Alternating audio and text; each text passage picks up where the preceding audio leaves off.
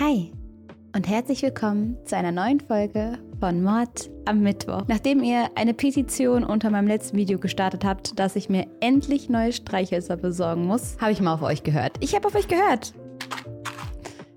Ah, endlich eine neue Ära beginnt. Ich hoffe, es geht euch gut. Ich hoffe, bei euch ist alles soweit in Ordnung. Ich sitze hier mit einem XXL Kirschkernkissen. Ich habe so Bauchschmerzen. Aber wisst ihr was? Für euch bin ich trotzdem stets am Start. Und ich habe euch heute einen ganz besonderen Fall mitgebracht. Einen, den ich sehr, sehr oft in den Nachrichten gesehen habe. Ich wusste aber nie, was da jetzt genau passiert ist. Und es hat mich schon immer interessiert. Kennt ihr das, wenn ihr Bilder schon immer sehr interessant findet und euch fragt, was ist da jetzt genau passiert? Und ich wüsste gern mehr darüber, aber dann hat man irgendwie keine Zeit oder man wird abgelenkt. Und jetzt ist es endlich soweit. Wir haben in dem Fall recherchiert und was dabei rausgekommen ist, ist wahnsinnig erschreckend. Denn es gibt gewisse Menschen, denen müssen wir vertrauen. Manchmal hat man da praktisch gar keine andere Wahl. Und wenn diese Menschen das dann missbrauchen, dann ist man hilfloser denn je. Bevor wir in den Fall starten, könnt ihr sehr gerne ein Abo und ein Like da lassen. Ihr wisst, darüber freue ich mich sehr. Und ihr könnt auch bei meinem Zweitkanal mal vorbeischauen. Da gibt es ein bisschen Content für die Seele. Es wird gekocht, gequatscht und einfach Spaß gehabt. Und da seid ihr auch herzlich eingeladen. Und jetzt legen wir los. Macht's euch gemütlich und kuschelt euch ein. Ein Arztbesuch. Jeder von uns kennt's und Viele haben davor Schiss. Meist sitzt man super lange im Wartezimmer, länger als der eigentliche Termin dauert und dann geht irgendwie alles total schnell. Doch in dieser kurzen Zeit, in der man dann im Arztzimmer ist, vertraut man dem Arzt viele private Dinge an. Man erzählt von seinen Beschwerden, von Problemen, von Ängsten und man vertraut darauf, dass der Arzt einem hilft und dass er es nach seinem besten Wissen und Gewissen tut. Die Verhaltensgrundsätze von Ärzten sind in Amerika auch im Eid des Hippokrates niedergeschrieben, also im The Hippocratic Oath. Das ist ein Schwur, den Doktoren in der Medizinschule in Amerika ablegen müssen, bevor sie dann als Arzt tätig sein dürfen. Es geht in diesem Schwur darum, dass Ärzte ihren Patienten so gut es geht helfen sollen. Sie sollen alles in ihrer Macht Stehende versuchen und niemanden absichtlich verletzen. Also da steht eigentlich das drin, was man von einem Arzt so erwartet. Der letzte Absatz lautet wie folgt. Möge ich immer so handeln, dass ich die besten Traditionen meiner Berufung bewahre und möge ich lange die Freude erleben, diejenigen zu heilen, die meine Hilfe suchen. Nach diesem Grundsatz sollte ein Doktor also immer handeln. Der Beruf Arzt wird in unserer Gesellschaft ja insgesamt sehr wertgeschätzt und Ärzte werden oft als vertrauenswürdig eingestuft. Ne? Man sagt ja auch, der Arzt, der darf gar nicht verraten, was man so hat. Der hat da ein Schweigegelübde abgelegt und irgendwie ist das ja auch selbstverständlich für uns. Man muss seinem Arzt ja vertrauen, nur so kann er einem wirklich helfen. Umso schlimmer ist es, wenn genau dieses Vertrauen dann verletzt wird wenn der abgelegte Eid gebrochen wird, wenn die Macht und das Ansehen dieses Berufes missbraucht werden, um sich daraus einen eigenen Vorteil zu ziehen. Mit einem Fall des extremen Missbrauches einer Arzt-Patienten-Beziehung beschäftigen wir uns heute. Es ist ein Fall, in dem die Patientinnen ihrem Arzt so ein großes Vertrauen schenken, dass viele zunächst nicht einmal verstehen, was hier eigentlich nicht stimmt. Die Methoden des Arztes werden zunächst nicht einmal angezweifelt einfach weil sich die Patientinnen auf das Wort ihres Doktors verlassen wollen. So geht es auch Raquel Den Hollander. Sie wird am 8. Dezember 1984 in Michigan geboren. Dort wächst sie mit ihren Geschwistern auf. Schon früh beschützt Raquel ihre beiden Geschwister immer dann, wenn sie es brauchen. Das Mädchen hat zwar ihren eigenen Kopf und kann manchmal ganz schön stur sein, aber sie setzt sich für andere ein und verteidigt sie. Raquel versucht immer ein Auge auf ihre Geschwister zu haben. Als sie beispielsweise von einem älteren Jungen geschubst werden und Raquel das sieht, rennt sie dorthin und zerrt den Jungen von ihren Geschwistern weg. In einem ernsten Tonfall sagt sie dem Jungen dann, dass er aufhören soll. Und er geht wirklich weiter. Natürlich gibt es hier und da mal kleine Raufereien mit anderen Kindern, das ist ja ein Stück weit auch normal, aber ansonsten wächst Raquel sehr, sehr ruhig und behütet auf. Sie wird von zu Hause aus unterrichtet und der Glaube spielt eine große Rolle in dem Leben ihrer Familie. Raquel wird älter Und sie wird eine sehr hübsche Teenagerin. Sie hat braune Haare und blaue Augen. Mit 15 Jahren ist Raquel Kunstturnerin bei den USA Gymnastics. Das ist ein Turnverband in den Vereinigten Staaten und der Verband ist für die Auswahl und das Training der Nationalmannschaft sowie für die Olympischen Spiele und Weltmeisterschaften zuständig. Turnen ist ein sehr anmutiger und anspruchsvoller Sport. Die Übungen müssen technisch korrekt ausgeführt werden und dabei leicht und ästhetisch aussehen. Ihr kennt es wahrscheinlich, wenn man das mal im Fernsehen gesehen hat. Da machen die Mädels und Jungs einfach einen Spagat in der Luft und es sieht aus, als wäre es das einfachste der Welt. Beim Training verletzt sich Raquel dann irgendwann und leidet dadurch an chronischen Rückenschmerzen. Sie wird daraufhin zum offiziellen Mannschaftsarzt Larry Nesser geschickt. Sie betritt das Untersuchungszimmer mit ihrer Mutter zusammen und schildert dem Arzt ihre Beschwerden. Der Arzt Larry, so nennen ihn alle nur, ist nett. Er ist ein renommierter Doktor und scheint sehr kompetent zu sein. Während der Untersuchung ertastet er den Körper von Raquel. Und zwar den ganzen Körper. Auch Körperstellen, die er nicht berühren müsste. Schließlich ist Raquel ja wegen Rückenschmerzen zu ihm geschickt worden. Doch unter der Deckung einer medizinischen Behandlung berührt der Arzt die 15-Jährige auch im Intimbereich. Die Mutter ist bei dieser Untersuchung zwar mit im Behandlungszimmer, aber Larry schafft es, ihr die Sicht zu versperren. Immer wieder stellt er sich so vor Raquel, dass die Mutter seine Berührungen nicht sieht. Er präsentiert sich als professioneller, und souveräner Arzt. Raquels Mutter bekommt nicht mit, wo Larry ihre Tochter berührt, während sie im Raum sitzt. Und auch Raquel selbst realisiert nicht, was da gerade passiert. Ja, sie hat ein ungutes Gefühl dabei. Sie möchte nicht so berührt werden, aber sie denkt, dass es alles seine Richtigkeit haben wird. Er ist schließlich der Mannschaftsarzt. In den Wochen und Monaten ihrer Behandlung gewinnt Larry immer mehr das Vertrauen von Raquel. Er manipuliert sie und bereitet sie Schritt für Schritt auf seine weiteren Vorhaben vor. Er möchte sie zu seinem sexuellen Vorteil ausnutzen. Und an dieser Stelle eine kleine Inhaltswarnung, denn das, was Larry tut, ist absolut grausam. Und wenn das nichts ist, was ihr heute hören wollt, dann ähm, schaltet beim nächsten Mal wieder ein oder holt euch jemanden dazu. Ähm, genau. Aber ich wollte euch nur Bescheid sagen.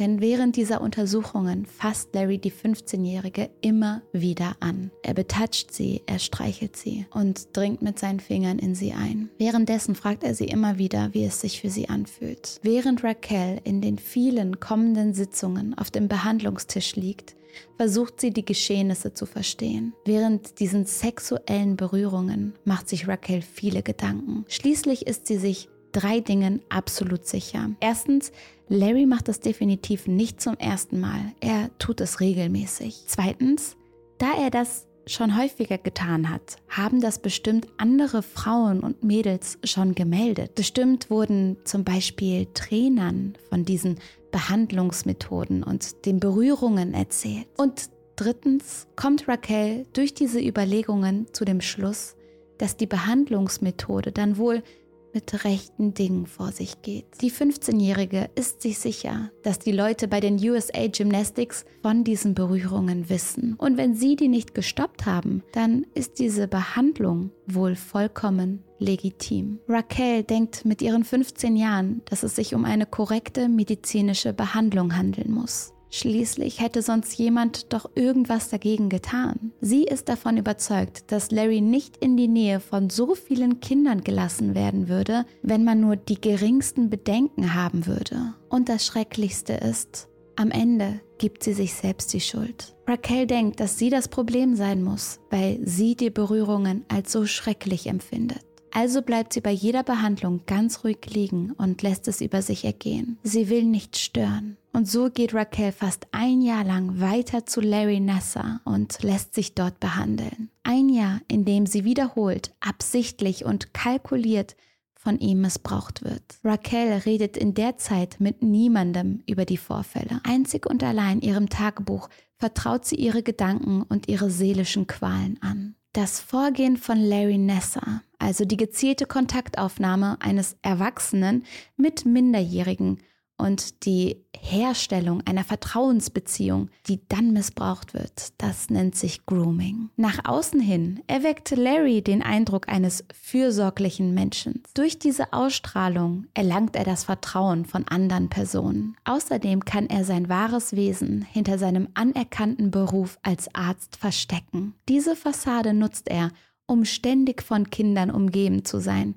die er dann missbrauchen kann. Durch seinen sozialen Status und dadurch, dass er ein sympathischer Kerl ist, kommt niemand auf die Idee, dass der Doktor ein pädophiles Interesse haben könnte. Doch wer ist dieser Mann, der seinen Beruf und seine Patientinnen für sein sexuelles Verlangen ausnutzt? Larry Nessa wächst in Farming Hills in Michigan auf und studiert dort an der staatlichen Universität Medizin. Genauer gesagt lernt er Kinesiologie also ein alternativmedizinisches Behandlungskonzept. Bei der Kinesiologie gehen Praktizierende davon aus, dass der Energiefluss durch verschiedene Gründe wie Ernährung oder belastende Situationen gestört wird. Diese Störungen zeigen sich dann in geschwächten Muskeln. Das wichtigste Instrument ist deshalb auch ein sogenannter Muskeltest. Die Muskelspannung soll nämlich eine Rückmeldung über den funktionellen Zustand des Körpers geben. Könnt ihr mir noch folgen? Die Kinesiologie ist tatsächlich nicht naturwissenschaftlich anerkannt und es gibt auch keinen Wirksamkeitsnachweis.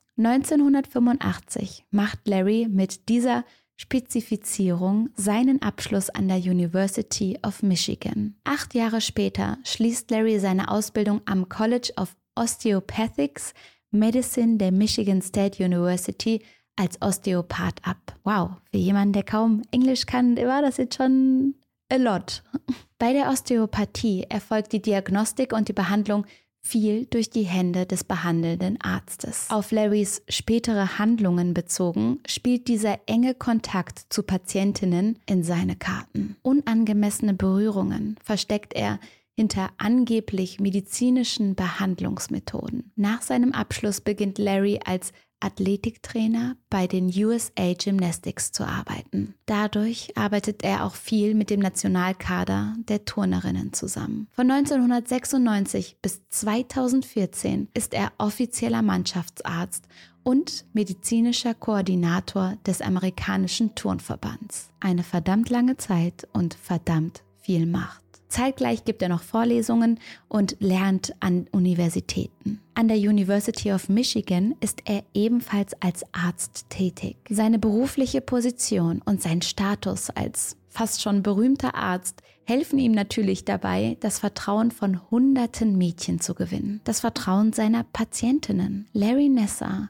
ist auf Elite-Ebene tätig und behandelt die besten Turnerinnen der USA. Unter anderem ist er bei den Olympischen Spielen 1996 dabei. Zum Beispiel behandelt er die amerikanische Turnerin Carrie Struck nach ihrer berühmten Knöchelverletzung. In der Mannschaftsentscheidung der Turner hatte Carrie in ihrer Choreografie einen zweiten Sprung ausgeführt, obwohl sie sich bei einem Sprung davor schon sehr verletzt hatte. Ihre Mannschaft holte dadurch den Olympiasieg, was bei einem Abbruch wegen der Verletzung natürlich nicht möglich gewesen wäre. Heißt, sie hat absolut Gas gegeben und das eigentlich über ihre körperlichen Grenzen hinaus. Für die amerikanischen Turnerinnen war das ein großer Moment. Doch Larry war nicht nur bei diesen legendären Olympischen Spielen dabei. Er nahm als Arzt auch an den Spielen in Sydney 2000, in Peking 2008 und in London 2012 teil. Auch für die Olympischen Spiele 2016 hatte er geplant, als Arzt mitzukommen. Doch dann kam sein plötzlicher Rücktritt. Im September 2015 zieht sich Larry von dem Verband USA Gymnastics zurück. Außerdem gibt er seine Position als leitender medizinischer Koordinator auf. Das kommt für viele überraschend und wirkt sehr, sehr seltsam. Er hat seinen Job geliebt, er ist voll darin aufgegangen. Wieso sollte er all das plötzlich aufgeben? Wenig später wird der Grund für seinen Rücktritt klar. Die ersten Missbrauchsvorwürfe tauchen öffentlich auf. Dass diese Missbrauchsvorwürfe öffentlich werden. Dazu hat eine Person ganz besonders beigetragen, Raquel den Holländer. Selbst wenn es einige Jahre gedauert hat, findet sie irgendwann den Mut, ihre Geschichte zu erzählen. Die Erlebnisse und die Taten von Larry gehen Raquel jahrelang nicht aus dem Kopf. Sie beginnt eine juristische Laufbahn einzuschlagen und immer wenn die Thematik auf sexuelle Übergriffe fällt, holen sie ihre Erfahrungen ein. Sie hofft, dass niemand ihrer Arbeitskollegen ihre Bestürztheit ihrem Gesicht ablesen kann. Oftmals zieht sie sich deprimiert zurück und wickelt sich in Decken ein, wenn sie nach so einem Tag dann nach Hause kommt. Raquel setzt sich auch immer mehr mit Behandlungsmethoden auseinander, um herauszufinden, was mit ihr passiert ist. Sie versteht, dass Larrys Berührungen nichts mit einer Untersuchung oder einer Behandlung zu tun hatten. 2006 lernt sie ihren Freund und späteren Ehemann Jacob kennen. Irgendwann schafft sie es, sich ihrem Ehemann anzuvertrauen. Sie ist extrem nervös, aber sie kann sich vor ihm öffnen und das, obwohl ihr Nähe und Vertrauen sehr, sehr schwer fallen. Doch Jacob ist einfach nur für sie da so gut er eben kann. Und so schafft sie es, sich von ihren Ängsten zu lösen. Kurz vor ihrem 25. Geburtstag ist Raquel oft nächtelang wach und macht sich Gedanken. Sie glaubt, dass eine Anzeige mittlerweile nicht mehr möglich ist, dass die Verjährungsfrist von Vergewaltigung in ihrem Bundesstaat aufgehoben worden ist. Das weiß sie zu diesem Zeitpunkt nicht. Den Mut, öffentlich über das, was ihr angetan wurde, zu reden und eine Anzeige aufzugeben, den hat sie noch nicht. Viel zu groß ist die Angst davor, dass ihr niemand glaubt. An ihrem 25. Geburtstag wacht sie also voller Hoffnungslosigkeit und Trauer auf, weil sie diesen Mann nicht aufhalten kann. Raquel muss aber auch immer wieder an sich als Kind denken. Ihr Wunsch, anderen zu helfen, ist seitdem nicht verloren gegangen. Und der Gedanke an mögliche andere kleine Mädchen, denen gerade jetzt das Gleiche angetan wird, ist nicht zu ertragen für sie. Es dauert weitere sieben Jahre, bis Raquel ihre Ängste überwinden kann und sich traut, über diese intime Thematik zu sprechen. Als sie im Jahr 2016 das erste Mal ihren Mut zusammennimmt und mit ihren Vorwürfen an die Öffentlichkeit geht, ist sie vorbereitet. Sie sammelt im Vorfeld eine ganze Akte voller Beweise, damit sie die vorlegen kann. Unter anderem hat sie ihre medizinischen Unterlagen, Tagebucheinträge, Beschreibungen für eine richtige Behandlung und Aussagen von zwei weiteren Betroffenen. Die Aussagen von Raquel werden aber zunächst super runtergespielt. Ihr wird gesagt, dass sie einfach nur den Unterschied zwischen einem sexuellen Übergriff und einer medizinischen Untersuchung nicht verstanden hat. Wie kann man so reagieren? Der Dekan der Michigan State University, an der Larry lehrt und arbeitet, schreibt an dem Tag der Vorwürfe Larry Nesser eine E-Mail mit den Worten Viel Glück, ich bin auf deiner Seite. Die Aussagen von Raquel werden also alles andere als ernst genommen, doch sie gibt nicht auf. Raquel findet heraus, dass ihre Gedanken, die sie mit 15 hatte, nur teilweise richtig waren. Sie hatte recht, dass diese Berührungen von Larry etwas waren, das er häufig macht. Sie hatte recht, dass andere Mädchen die Behandlung ebenfalls seltsam und schrecklich fanden und es verschiedenen Mitgliedern der USA Gymnastics geschildert haben. Doch in einem Punkt hat sie sich ganz schrecklich geirrt. Viele wussten von den Vermutungen über ein sexuelles Handeln, doch niemand hat etwas übernommen. Es waren regelrechte Gerüchte, die darum gingen. Die Leute wussten mehr oder minder Bescheid. Mehrere Mädchen vertrauten sich der Cheftrainerin Katie Claes und mehreren anderen Trainern an. Und das auch schon Jahre, bevor Raquel das erste Mal selber behandelt wurde. Doch Raquels Überzeugung, dass sie von dem Team der USA Gymnastics beschützt werden würde, die war falsch. Viele Mitarbeiter haben Beschwerden mitbekommen, doch wenn sie das melden würden, hätte das auch Konsequenzen für sie gehabt. Also werden die Schilderungen der Mädchen abgetan und die Frauen werden dann später zum Schweigen gebracht. Sie werden eingeschüchtert und ihre Erzählungen werden heruntergespielt. Ihnen wird immer wieder gesagt, dass medizinische Behandlungen ebenso funktionieren. Es erscheint den Beteiligten einfacher wegzuschauen, als sich der schrecklichen Realität zu stellen. Der renommierte Arzt ist ein sexueller Straftäter. Gegenüber den verantwortlichen Mitgliedern der USA Gymnastics werden von betroffenen Frauen schwere Vorwürfe erhoben. Als Tiffany Thomas Lopez den Missbrauch den Trainern und Betreuern gemeldet hat, sollen diese ihr von einer Anzeige abgeraten haben. Tiffany hatte gerade ihren Vater verloren und so ein Verfahren wäre in der Situation zu anstrengend und zu schmerzhaft. Die Situation von Tiffany wird also ausgenutzt, um sie von einer Klage abzubringen. Auch Christy Aitchenbach wird von ihrem Trainer zum Schweigen gebracht, als sie von dem sexuellen Übergriff spricht. Kylie Stevens vertraut ihren Eltern an, die den Missbrauch dann einem Psychiater des Verbundes melden. Anstatt die Vorwürfe polizeilich zu melden, holt der Psychiater Larry dazu, damit der Arzt mit den Eltern reden kann. Und der wortgewandte Arzt kann die Eltern im Gespräch beruhigen und auch hier wird von einer Anzeige abgesehen. Das sind nur einige Beispiele von Fällen, in denen die Aussagen der Turnerinnen ignoriert und verheimlicht wurden. Immer wieder heißt es, wollt ihr berühmt werden? Wollt ihr für diesen Sport leben? Nehmt ihr das wirklich ernst? Und wenn das so ist, dann Zähne zusammenbeißen und ab durch die Behandlung. Tatsächlich wird Larry auch 2014 wegen eines Missbrauchsvorwurfs von der Polizei vernommen. Amanda Tomasho hat sich nach einer Behandlung bei ihm beschwert. Auf das Polizeirevier nimmt er zur Anhörung seinen Computer mit und zeigt dort mit Hilfe einer von ihm erstellten Präsentation, weshalb seine Berührungen im Sinne einer medizinischen Behandlung seien. Und auch hier wird ihm geglaubt. Die Aussagen von Raquel, die jetzt 2016 dazukommen, können aber viel bewirken. Viele andere betroffene Frauen schaffen es, den Mut zu fassen und von ihren Erlebnissen mit Larry endlich mal zu berichten. Beziehungsweise endlich wird ihnen zugehört, denn viele haben ja schon versucht, darüber zu sprechen. Als Raquel sich dann fünf Monate nach ihrer ersten Anzeige einer Zivilklage anschließt, werden sie und andere Frauen im Fernsehen als Frauen dargestellt, die durch ihre Aussagen und ihre Klage nur Geld und Aufmerksamkeit bekommen möchten. Der Gedanke daran, dass Larry oder die USA Gymnastics etwas falsch gemacht haben, der wird immer noch strikt abgelehnt. In der Öffentlichkeit wird Raquel sehr doll angegriffen.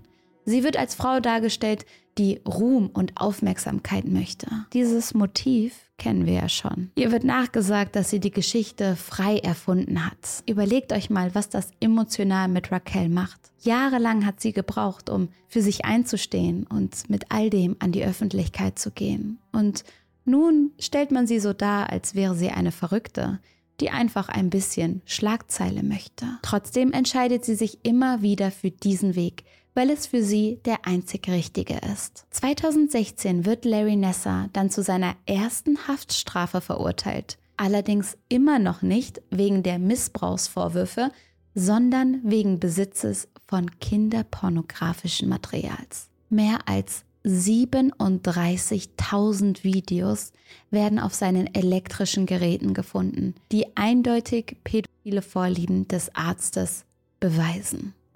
37.000. Auf einem Computer von Larry lassen sich hunderte von pornografischen Inhalten finden. Es handelt sich um den Laptop, den Larry mit im Polizeirevier hatte, als er 2014 verhört wurde. Ich finde, das verdeutlicht auch, wie dreist dieser Mann ist und wie sicher er sich fühlt. Auf dem Gerät hat er damals die Präsentation gezeigt, die beweisen soll, dass er unschuldig ist. Bei diesem Gerichtsverfahren wird Larry Nessa im Juli 2017 für schuldig befunden und zu 60 Jahren Haft verurteilt. Der Prozess wegen sexuellen Missbrauchs beginnt gleich im Anschluss zu diesem Verfahren. Raquel wird für ihre Furchtlosigkeit von vielen sehr bewundert und gefeiert und immer mehr Frauen äußern sich. Vielen der Frauen wird nachgesagt, dass sie ja nur Aufmerksamkeit und Geld wollen. Doch als sich plötzlich immer mehr Frauen melden und von ähnlichen Dingen berichten können, werden diese Vorwürfe leiser.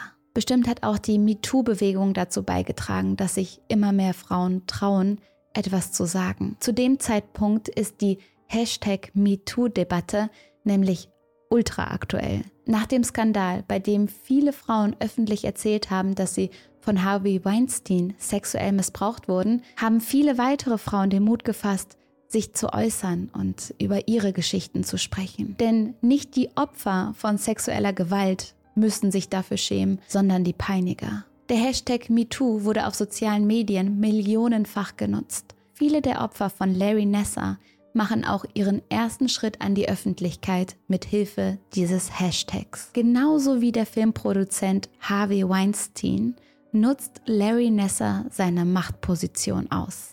Er ist dieser angesehene und gut vernetzte Arzt, der immer hochgelobt wird. Larry ist ein Mensch, der gut darin ist, das Vertrauen seiner Patientinnen und anderer Personen in seinem Umfeld zu bekommen. Er ist eine überzeugende Persönlichkeit, er ist redegewandt und als Arzt hat er ein großes Wissen. Das nutzt er zu seinem sexuellen Vorteil aus. Larry kann die Mädchen davon überzeugen, dass nur er mit seinen helfenden Händen und seiner Behandlung helfen kann. Manche sehen in ihm sogar eine heldenhafte Person, weil er ihnen verspricht, die Verletzungen zu heilen und ihnen den Traum vom Spitzensport weiter zu ermöglichen. Die Turnerin Jade Kapoor sagt beispielsweise über Larry, du hast uns dazu manipuliert, dir zu vertrauen, weil du ein Arzt bist. Und Ärzte machen keine Fehler, denn sie heilen, aber du bist kein Heiler. Durch Raquels Mut, an die Öffentlichkeit zu gehen, kann sie vor Gericht sehr viele Frauen versammeln,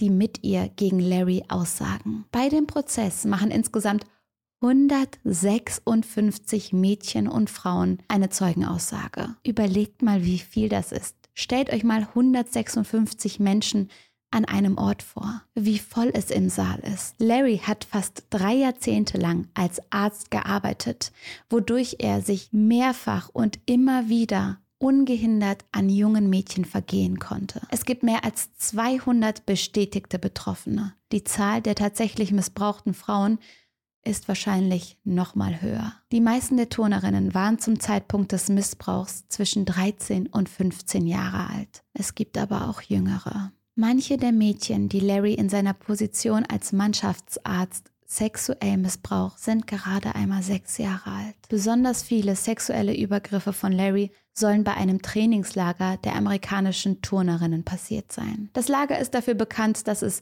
sehr hart und radikal sein soll. So wie ein Bootcamp. Die Sportlerinnen sollen dort nur wenig essen und kaum Kontakt zu Freunden und Familie in der Heimat haben dürfen.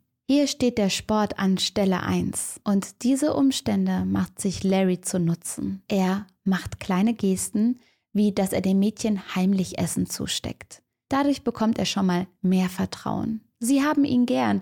Er ist derjenige, der auf ihrer Seite ist und der ihnen zwischendurch mal eine Leckerei zusteckt, wenn sie mal wieder zu wenig zu essen bekommen haben. Nach den kleinen Nettigkeiten folgen dann seine Behandlungen. Und wie die aussehen, das wissen wir mittlerweile. Die Mädchen sind so weit von zu Hause entfernt, dass sie sich hier erst recht nicht trauen, etwas zu sagen. Unter den Frauen, die gegen Larry aussagen, sind auch Olympiasiegerinnen wie Simone Biles, Alexandra Reisman und Michaela Maroney. Viele der Betroffenen sind Studentinnen und Turnerinnen, Tänzerinnen oder Volleyballspielerinnen. Auch Raquel sagt natürlich vor Gericht aus. Ihre Zeugenaussage habe ich in voller Länge gelesen und man bekommt richtige Gänsehaut. Es ist so schrecklich, was diesen kleinen Mädchen angetan wurde. Keine von ihnen wurde ernst genommen. Kein Mitglied des Sportverbundes hat etwas unternommen. Am Ende haben viele der Mädchen die Schuld bei sich selbst gesucht und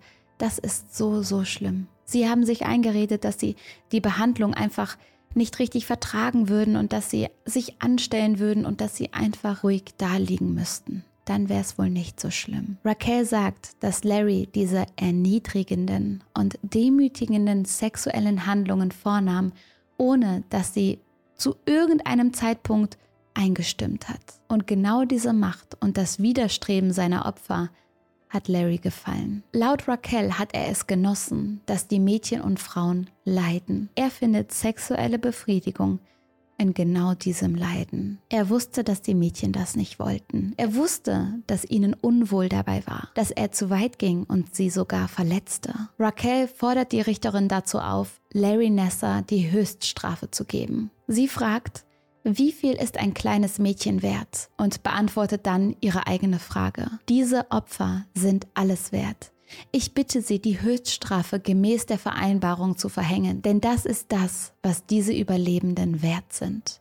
Vor Gericht wird sich natürlich auch stark mit der Frage auseinandergesetzt, wieso diese Missbräuche erst jetzt an die Öffentlichkeit gekommen sind. Alle Versuche von Betroffenen, die davor getätigt wurden, wurden nie so wirklich ernst genommen. Alle sexuellen Berührungen wurden mit einer medizinischen Behandlung gerechtfertigt. Und was ich ja am krassesten finde, ist, dass die Trainer und die Menschen, die diese Mädchen beschützen sollten, nichts getan haben. Ihr müsst euch auch vorstellen, wie die Eltern sich gefühlt haben. Sie geben ihr Kind in die Obhut eines Turnverbandes und die Mitglieder schauen weg, als so etwas Schreckliches dort passiert.